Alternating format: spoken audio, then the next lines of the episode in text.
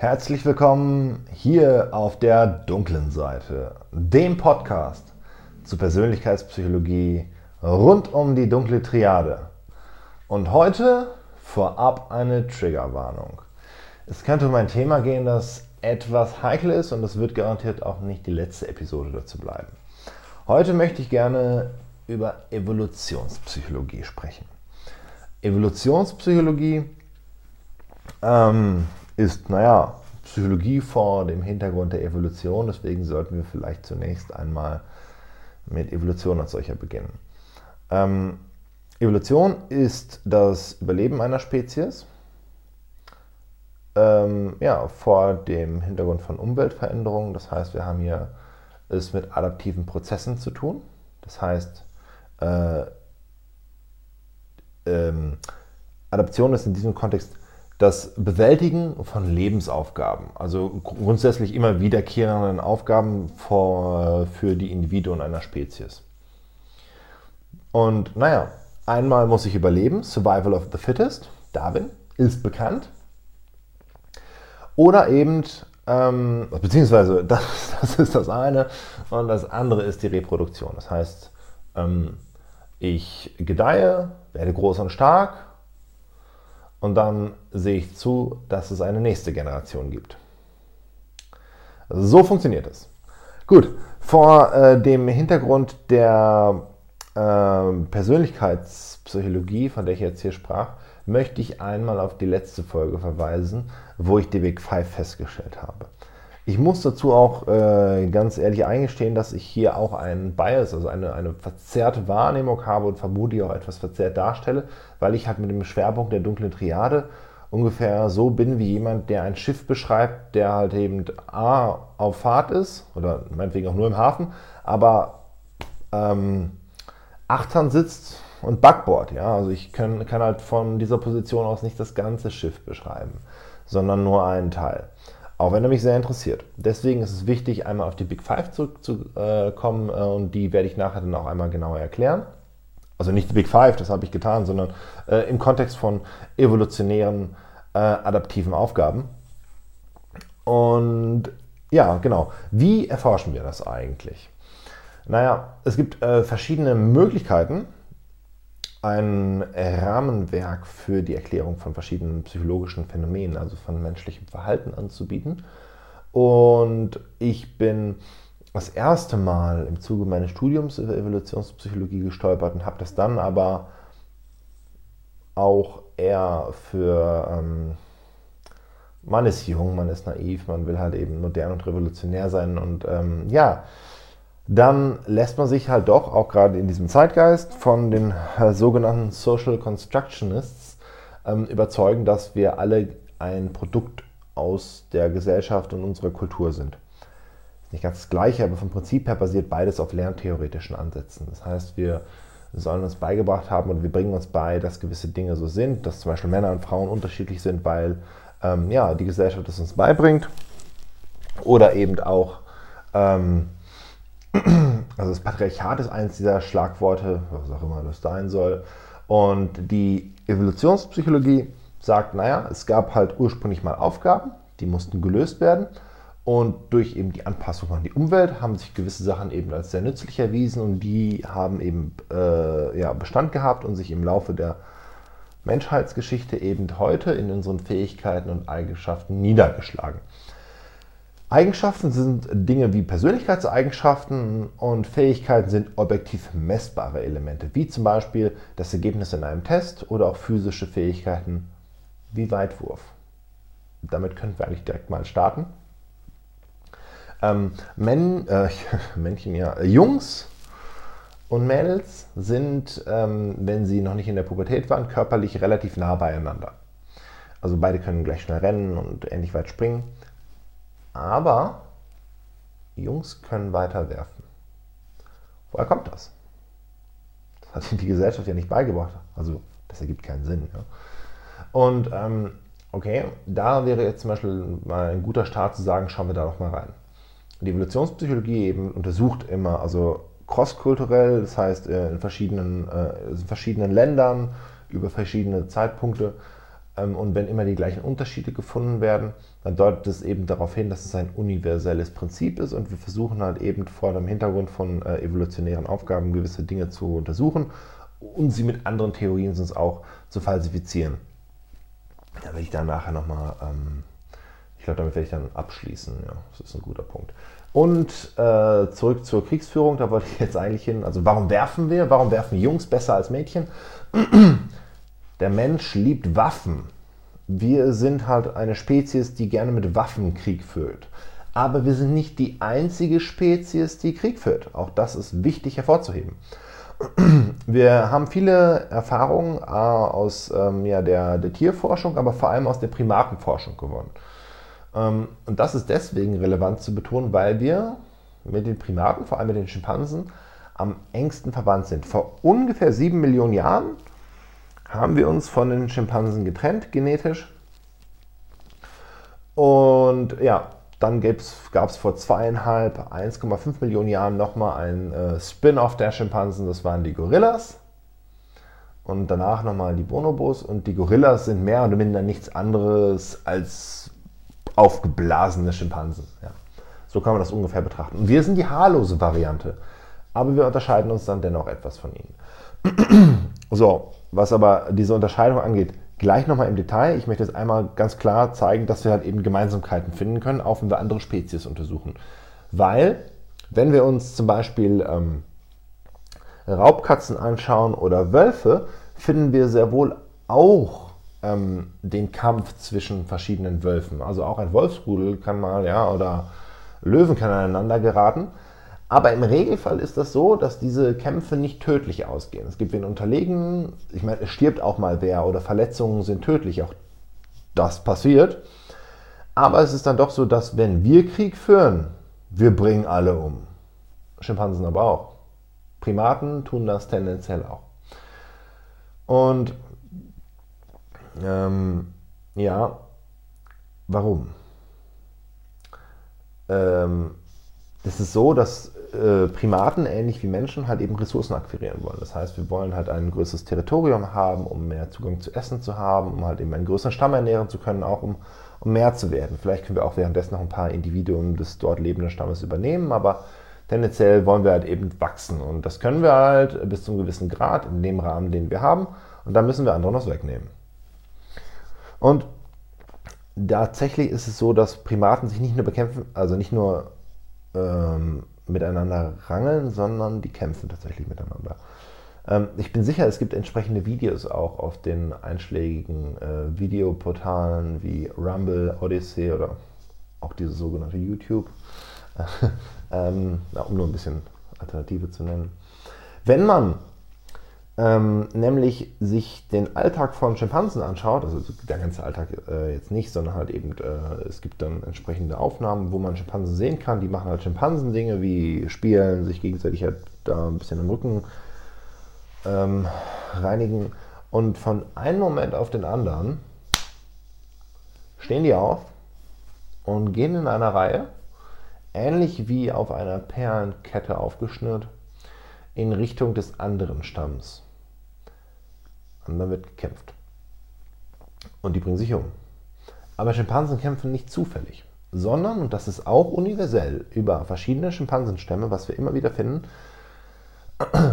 Schimpansen kämpfen im Verhältnis 4 zu 1. Und zwar, wenn sie mit einer vierfachen Übermacht die anderen Schimpansen angreifen können, können sie sie die erledigen. Warum tun sie das? Also ich weiß nicht, wer von euch schon mal mit einem Schimpansen gekämpft hat. Ich noch nicht. Aber allein wenn äh, Männer und Frauen miteinander rangeln, merkt man ja doch, dass das eine Geschlecht einfach stärker ist. Und jetzt möge man sich vorstellen, ein Schimpanse ist ungefähr dreimal so stark wie ein kräftiger, ausgewachsener Mann. Wie ringt man den nieder? Das ist alleine wahnsinnig schwierig. Ich schaffe den nicht tödlich zu verletzen, wenn ich einen Faustkampf habe. So, aber zu viert, und das haben Schimpansen entwickelt, diese Technik, zu viert können wir ihn fixieren und umbringen. Und das funktioniert, dass halt vier Schimpansen, den Schimpansen, an allen Gliedmaßen festhalten und ihm die Arme, die Beine und die Hoden rausreißen. Und so bringen die sich um. Kriegsführung unter Schimpansen. Klingt fast wie bei uns. Ja, und äh, diese Tendenz für Kriegsführung finden wir auch beim Menschen. Ähm, jetzt äh, etwas weniger makaber, sondern vielleicht etwas eher Lustiges. In den USA gibt es verschiedene Studien, die zum Beispiel Jungs verboten haben, mit Waffen zu spielen. Also es gibt keine Plastikschwerter, keine Holzhelme oder Holzschilde oder irgendwelche Gegenstände, die als Waffen missbraucht werden könnten. Sie dürften aber mit Barbie spielen. Es gibt schon Puppen. Ja. Machen die Jungs auch. Also sie spielen anders als die Mädchen. Jungs nehmen die Barbies auseinander, köpfen sie. Die Barbies können etwas anderes darstellen, aber der Torso und der Kopf der Puppen ist hohl. Da kann man Murmeln oder Maronen, also Kastanien, äh, einfüllen oder, oder andere Gegenstände und damit kann man sich beschießen. Mit einem Lasso und mit einem Springseil bin ich auch in der Lage, andere Kinder zu fesseln, Fallen aufzustellen, kann er kreativ werden. Und so benutzen halt eben die Jungs die Gegenstände, die ihnen gegeben sind, um untereinander Krieg zu führen. Und sie tun das halt am kleinen Alter bereits und egal, wo wir hingehen, wir finden diese Beobachtungen immer und überall wieder. Und ähm, so viel dazu. Und diese, diese Tendenz halt miteinander Krieg zu führen, hat uns auch geformt. Wir sind, das ist jetzt ganz wichtig, als Individuen, Individuen sind wir nicht in der Lage zu überleben. Der Mensch ist ein soziales Wesen. Der Mensch lebt und liebt die Gruppe. Und wenn wir alleine wären, wären wir nicht in der Lage zu überleben. Ähm, und selbst wenn wir es schaffen würden, eine Weile zu überleben, in der Wildnis, bei Raubtieren, äh, Raubtieren und Parasiten und Kälte, wir würden keine Kinder kriegen. Ja? Also diese Tendenz, alleine zu sein, stirbt also ganz natürlich aus.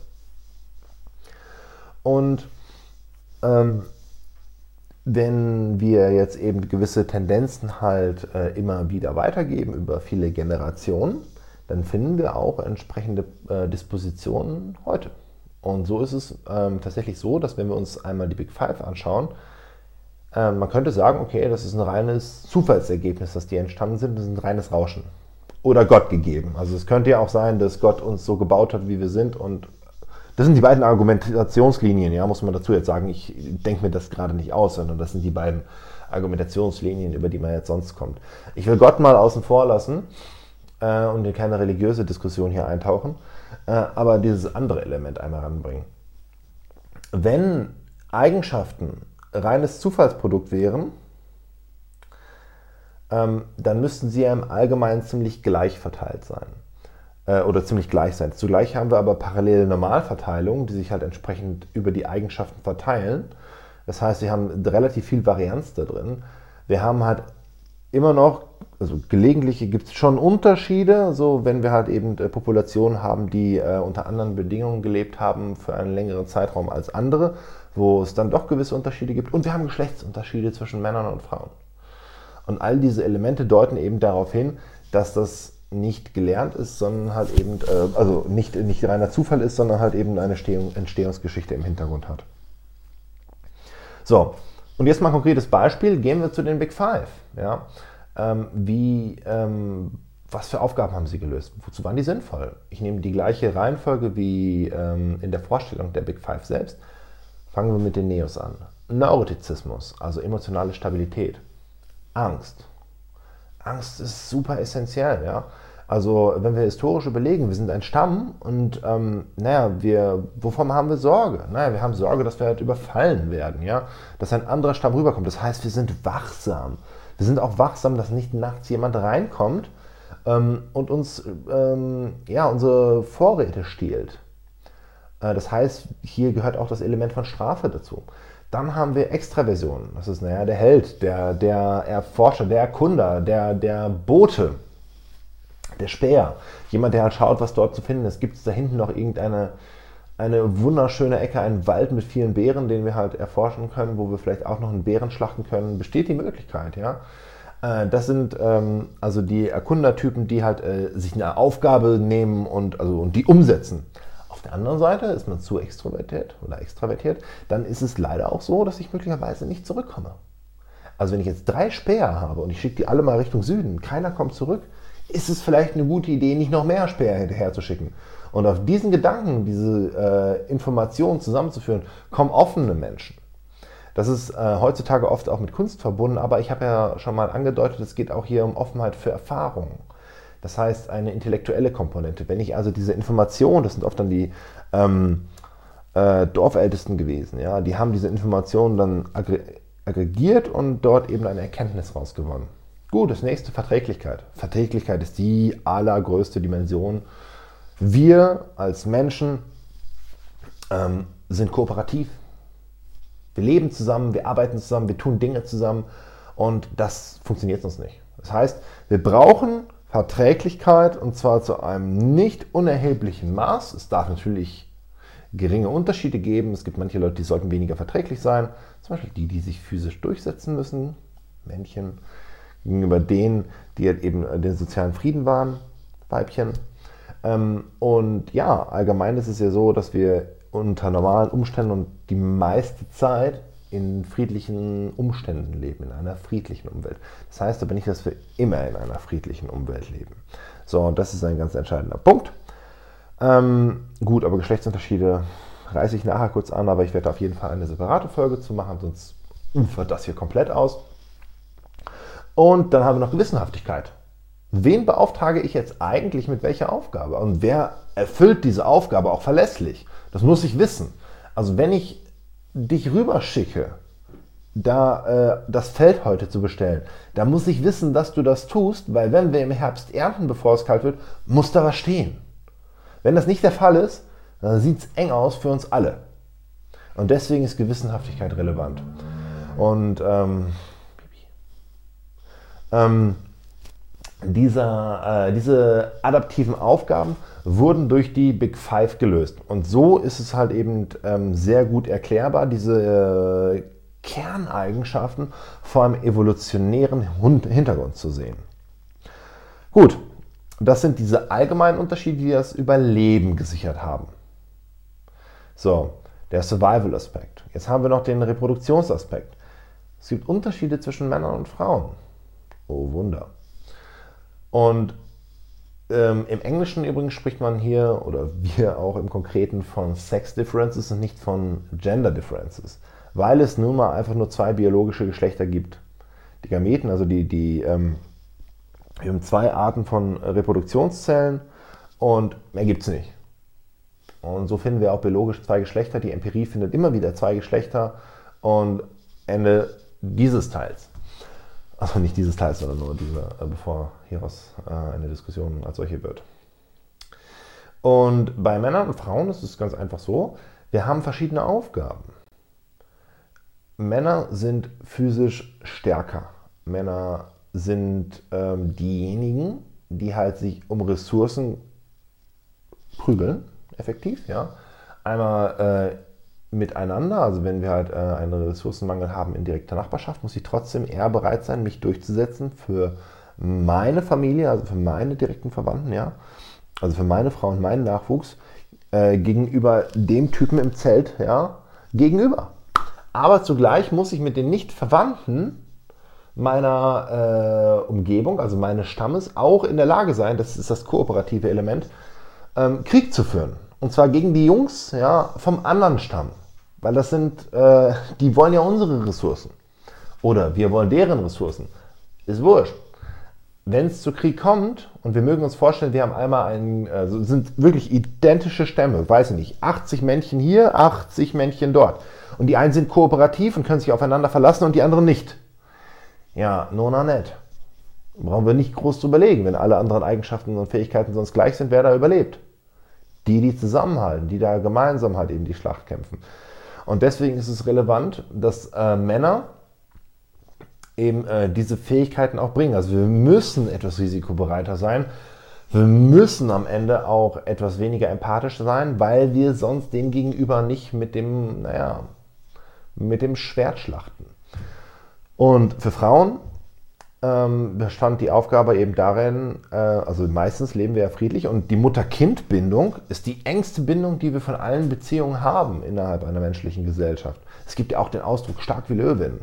Und wenn wir ähm, uns die, ähm, die Gesellschaft als solche anschauen, dann ist sie halt auch relativ weiblich dominiert. Das heißt also, die, die Gesellschaft als solche unter normalen Funktionen ähm, basiert auf sehr vielen weiblichen Eigenschaften, wenn wir so wollen. Also dieses Element der Verträglichkeit, der Kooperation, des friedfertigen Miteinanders. Ähm, das sind Fähigkeiten, ähm, die, die die Frauen mitbringen. Also wo halt dort eben mehr Wert drauf gelegt wird. Auch eine Frau sollte höher in Neurotizismus sein. Warum? Na, nicht für den Feind. Ja? Also wenn wir jemanden hören, der uns nachts ähm, ja, unser, unser Essen stiehlt, das ist für Männer und Frauen gleich relevant. Ja? Aber Frauen haben die Konsequenzen durch den Nachwuchs und sie müssen sicher gehen, dass wenn mit dem Nachwuchs was ist, sie mitbekommen, dass sie was zu tun haben, dass irgendwas nicht stimmt. Und deswegen haben Frauen eine höhere Ausprägung in Neurotizismus.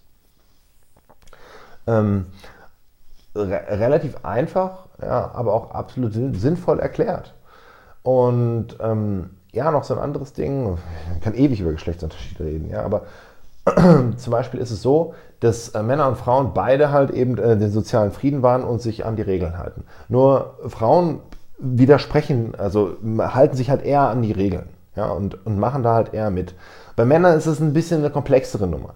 Männer ähm, mögen Regeln, wenn sie sie entweder akzeptieren oder wenn sie sie selbst aufgestellt haben. Wenn ich aber Regeln bekomme, die ich nicht mag, dann widerspreche ich denen. Und zwar richtig. Äh, muss ich aber auch tun, weil wenn die Regeln Unsinn sind und der ganze Stamm sich dran hält, dann muss ich halt eben auch versuchen, diese Regeln zu ändern. Das tue ich, indem ich halt aufstehe und dann, naja, den Regelsätze halt eben herausfordere, um halt eben das Überleben des Stamms zu sichern. Und wenn, das ist zum Beispiel bei Kindern schon beobachtbar, wenn wir äh, uns eine, eine Volksschule oder Grundschule ähm, anschauen, äh, kleine Zeitinformation, ich sitze hier in Österreich, ja, Deswegen mag das manchmal hier äh, vom Wording für, äh, weil ich ja sonst relativ deutsch klinge, etwas seltsam wirken. Und das kleiner Background. Wie gesagt, kleine Kinder, es geht die Schulglocke, alle rennen raus. Ja, gerne rennen wirklich alle raus? Nein, tatsächlich. Es ist so, dass Mädchen eher im Klassenraum bleiben oder nahe der Schule und das korreliert tatsächlich mit der Gruppengröße. Also je mehr Mädchen in einer Klasse sind, desto näher bleiben sie halt am Schulgebäude oder tatsächlich drinnen beim Lehrer, unterhalten sich untereinander. Und je mehr Jungs anwesend sind, desto weiter rennen sie weg und gehen sie weg von dem Hafen, wo sie halt eben ähm, ausgesendet werden. Der Schulhof ist ja meist das Limit, also weiter kann ich nicht weg. Und es ist dann meist so, dass die äh, Jungs alle versuchen, möglichst weit weg von der Schule selbst zu spielen. Das heißt, Fußball wird immer am Ende des Schulgeländes gespielt. Aber es spielen hinten immer die großen Jungs, weil sie stärker sind. Und dann kann man das halt eben so jahrgangsweise beobachten. Und diese Jungs machen untereinander schon Regeln aus, an die sie sich halten. Und das ist auch richtig und wichtig. Ja?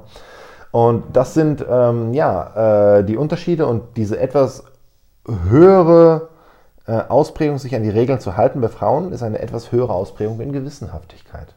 Und da schließt sich der Kreis dann wieder mit den Eigenschaften. Ja, genau. Ähm, wie kommen diese unterschiedlichen Eigenschaften zwischen Männern und Frauen eigentlich zustande? Wir bleiben im Evolutionsbereich. Es ist, äh, das nennt sich Parental Investment Theory äh, nach Trivers. Und zwar relativ einfach erklärt. Wenn äh, das eine Geschlecht mehr Konsequenzen mit, äh, also infolge von Sex hat, legt es auch den Preis fest. Ja, also ähm, der große Unterschied zwischen äh, Primaten und den Menschen sind die Weibchen. Weil ähm, Primaten, also Schimpansen, Gorillas, da haben die Männchen mit dem höchsten Status am wenigsten Sex. Weil die Weibchen sich immer allen anbieten und versuchen halt eben dann, äh, wenn sie dann empfänglich sind, äh, vom, äh, von den, von den Hochstatusmännchen halt eben auch befruchtet zu werden. Am Ende weiß aber niemand so recht, woher kommen die Kinder eigentlich. Und deswegen, ähm, ja, werden die Kinder von allen so ein bisschen mit aufgezogen und es passiert nichts. Wenn das nicht sichergestellt wird, werden die Kinder nämlich umgebracht. Äh, also vor allem von den Stammesfürsten dann, ähm, die sagen dann, das ist nicht meins, bringe ich um.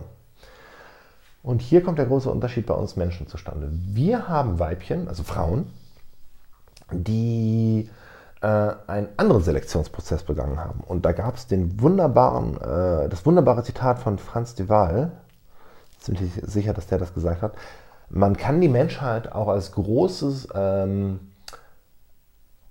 äh, Geburtsexperiment oder, oder ähm, Reproduktionsexperiment von Frauen betrachten. Brutexperiment war das Wort so. Brutexperiment.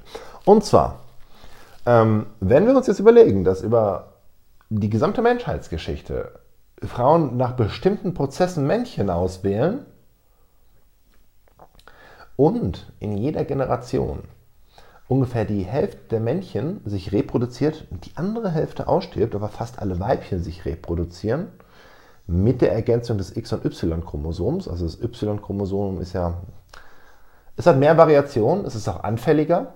Das heißt aber, wir haben etwas mehr Vielfalt bei den Männchen und daraus können die Weibchen wählen. Und wählen hat immer die interessantere Hälfte ungefähr. Und äh, infolgedessen haben wir halt im Laufe der Zeit eine immer weitere Entwicklung des Menschen gehabt, die halt eben dahin geht, was Frauen auswählen. Und das kann man jetzt gut oder schlecht finden, aber das ist halt das Prinzip. Und wir finden bei Frauen halt vor allem drei Dinge, nach denen sie wählen. Ähm, das eine ist äh, Ressourcen, also was bringt er mit. Das nächste ist, wie sieht er aus? Ähm, das ist ein Indikator für Gene. Können wir auch als Männchen, ja, aber also das ist, also Menschen können das extrem gut. Wir können halt sagen, okay, ist also für das, was wir als attraktiv halten, das ist auch gesund, das bringt gute Gene für uns mit. Und äh, Nummer drei, das ist der wichtigste Aspekt dabei, Intelligenz. Äh, das heißt, ist, das ist der Indikator. Effektiv geht es hier um, kann er Ressourcen akquirieren? Langfristig. Was ist nämlich, wenn eine Naturkatastrophe kommt oder Umwälzungen von irgendetwas und wenn wir auf einmal keine Ressourcen mehr haben? Ist er in der Lage, das Überleben meiner Familie zu sichern? Und da haben wir ganz viele Indikatoren, äh, auf die Frauen reagieren. Zum Beispiel Humor, ein so ein Beispiel. Mit Humor können wir ganz viele Dinge ausdrücken. Also, was für ein Wortschatz hat er? Hört er mir zu? Ist er empathisch? Und kann er aus der Situation, aus dem Inhalt, den ich ihm hergespielt habe, etwas machen, was mich zum Lachen bringt. Bester Test. So, ähm, auch Männer wählen ähm, aus, also auch, auch gerade wenn sie dann eben ähm, sich äh, langfristig binden wollen. Die Prinzipien sind sehr ähnlich, variieren etwas, aber es ist an sich ziemlich ähnlich, was, was beide Geschlechter wollen. Aber am Ende legt die Frau halt fest, was, ähm, was gewünscht ist. Oder sie hat festgelegt, äh, was gewünscht war. Und das Ergebnis ist halt eben evolutionär zu sehen. Das heißt nicht übrigens, dass heute jede Entscheidung und alles immer nur ähm, darauf münzt. Aber wir haben diese Tendenz und oftmals sind die Sachen uns gar nicht bewusst, sondern wir finden diese Tendenz halt immer wieder über das Leben und über viele Generationen verschiedene Leben, weil halt eben unsere evolutionäre Aufgabe die Reproduktion ist. Das heißt, wenn ich keinen äh, Reproduktionsdrang habe, sterbe ich aus. Es wird also immer nur das weitergegeben, was zur Reproduktion führt. Und die ähm, Geschlechtsunterschiede sind eben genau so entstanden, dass halt eben gewisse Eigenschaften gesucht wurden. Der Mensch ist deswegen auch immer intelligenter geworden. Auf der anderen Seite auch immer differenzierter. Durch die Intelligenz konnten mehr Ressourcen akquiriert werden. Durch mehr Ressourcen wurde die Umwelt immer angenehmer und wir konnten uns in der Umwelt besser entfalten. Und wenn diese Möglichkeit bestand, sich in der Umwelt entsprechend zu entfalten, dann können wir halt eben, und so sind Persönlichkeitseigenschaften entstanden, immer weiter voneinander differenzieren, weil wir uns so immer besser ähm, untereinander verständigen können. Aber wir haben auch einen Mehrwert geboten, wie ein Faunkleid, ja, können wir halt eben einen vielschichtigeren Charakter bieten. Das ist halt eben für beide Seiten interessant und deswegen sind Leute mit einem vielschichtigen Charakter heute der Standard und äh, keine schablonenhaften Menschen. Ähm, wohin sexuelle Selektion führen kann, wie gesagt, ich sitze hier in Österreich und für alle, die mal können, im Naturhistorischen Museum in Wien. Ähm, das war mein erster Aufschlagspunkt damals.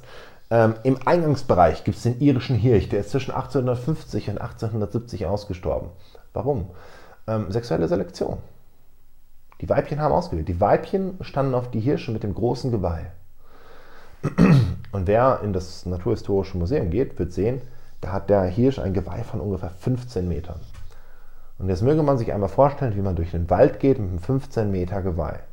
Meinetwegen kommt man da irgendwie noch durch, um sich zwischen die Bäume durchzuschlängeln und hier und da ein paar Beeren zu essen. Aber da muss ja nur ein halb, halb großer Fuchs kommen. Da kann ich mich ja nicht mal mehr drehen. Der frisst mich bei lebendigem Leib. Und so ist es halt eben durch die Selektion der Kühe geschehen, dass alle Männchen extrem große Geweihe hatten, bis sich die Männchen am Ende nicht mehr wehren konnten und tatsächlich unabhängig vom Menschen ähm, ja, durch Fressfeinde ähm, eliminiert wurden und ausgestorben sind. Ja, Gott, das klang jetzt fast ernst und traurig. so viel ähm, zum äh, Selektionsprozess durch Frauen. Und äh, die Geschlechtsunterschiede finden wir halt eben entsprechend auch in den äh, Eigenschaften wie den Big Five wieder. Äh, das eine Beispiel habe ich gerade schon gegeben, äh, oder zwei, das, war, das andere war ja Neurotizismus. Und wir finden halt auch dadurch eben diese gewisse höhere Risikobereitschaft bei Männern. Und ähm, ja, ich lage das aus, ich mache da nochmal was Genaues nur für Männer und Frauen, weil das amüsant ist und vielleicht noch ein bisschen weiter für dieses Selektionselement. So sind übrigens auch die dunklen Eigenschaften entstanden, weil sie eine opportunistische Strategie darstellen. Ja, ähm, ja. Gut. Äh, das darf jetzt nicht zu lang werden. Ich weiß gar nicht, wie lange ich jetzt schon rede. Okay, um den Bogen jetzt zu spannen. Ich habe vorhin gesagt, es gibt eben auch Kritik daran, unter anderem ähm, diese ähm, äh, Sozialpsychologen, Sozialwissenschaftler, Soziologen, äh, die sagen, es ist alles gelernt und, und menschgemacht und die Gesellschaft und so weiter und so fort. Okay? Ähm, und daneben gibt es noch die dritte Möglichkeit, Männer und Frauen seien gleich. Äh, das ist am einfachsten eigentlich zu unterscheiden. Äh, je mehr Eigenschaften wir anschauen und je genauer wir die Eigenschaften anschauen, also je mehr Facetten wir uns anschauen, desto mehr Unterschiede finden wir. Die sind nicht immer so wahnsinnig groß, aber A gibt es sie halt immer konsequent und mehr und die hängen halt tatsächlich damit zusammen, wie effektiv ähm, adaptiv notwendig für das jeweilige Geschlecht diese Unterschiede waren. So sind die Unterschiede in den Facetten mal größer, mal kleiner. Und ähm, und man findet sowas ja auch im Lebensablauf. Zum Beispiel, ähm, wenn wir Offenheit uns anschauen, man kann unterscheiden zwischen Offenheit für Erfahrungen, das sind Frauen höher, wenn sie jung sind, und Offenheit für Ideen, das sind Männer höher.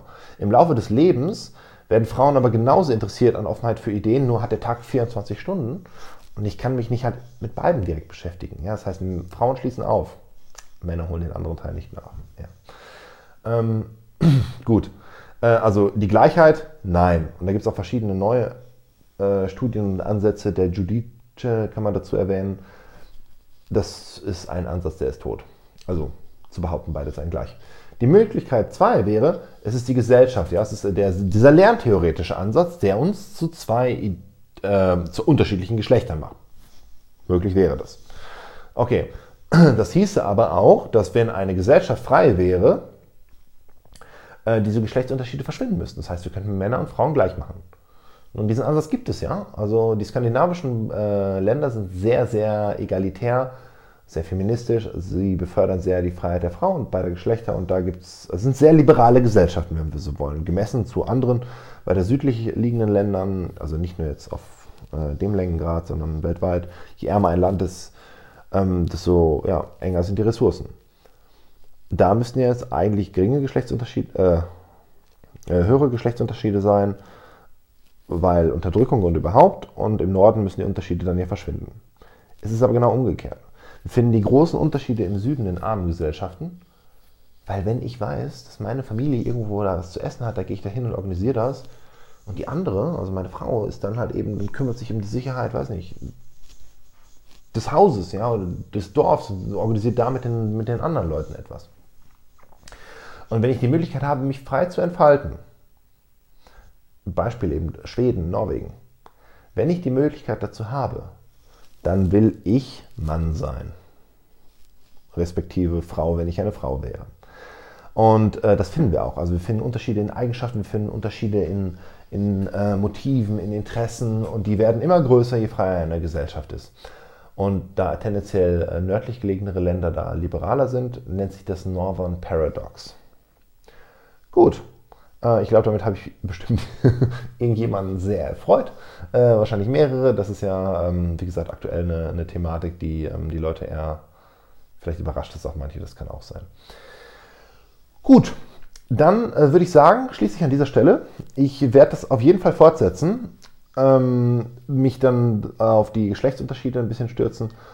Und worauf ich mich auch sehr freue, ähm, sind die ähm, Oh, die Ergänzung, genau. Äh, die, die Dialoge, ich werde mit ein paar, meiner, ein paar meiner ehemaligen Kollegen auf jeden Fall noch einen Dialog hier führen. Das werden wahrscheinlich auch längere Gespräche, wo ein paar Themen aus dem klinischen und dem aus meinem eben wissenschaftlich äh, persönlichkeitspsychologischen Bereich halt eben betrachtet werden. Und das ist auch cool, weil da gibt es doch schon hier und da ein paar unterschiedliche Ansätze.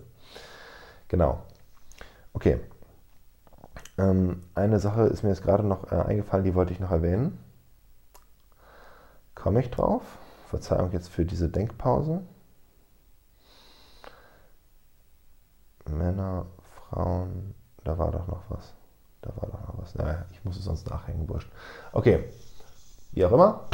Vielen Dank fürs Zuhören. Ich freue mich auf jeden Fall, äh, demnächst wieder alle begrüßen zu dürfen. Hier auf der dunklen Seite, dem einzig wahren Podcast zu Psychologie. Mit Schwerpunkt Persönlichkeit und den Arschlocheigenschaften. Wir sehen uns, beziehungsweise wir hören uns. Ciao und bis dahin.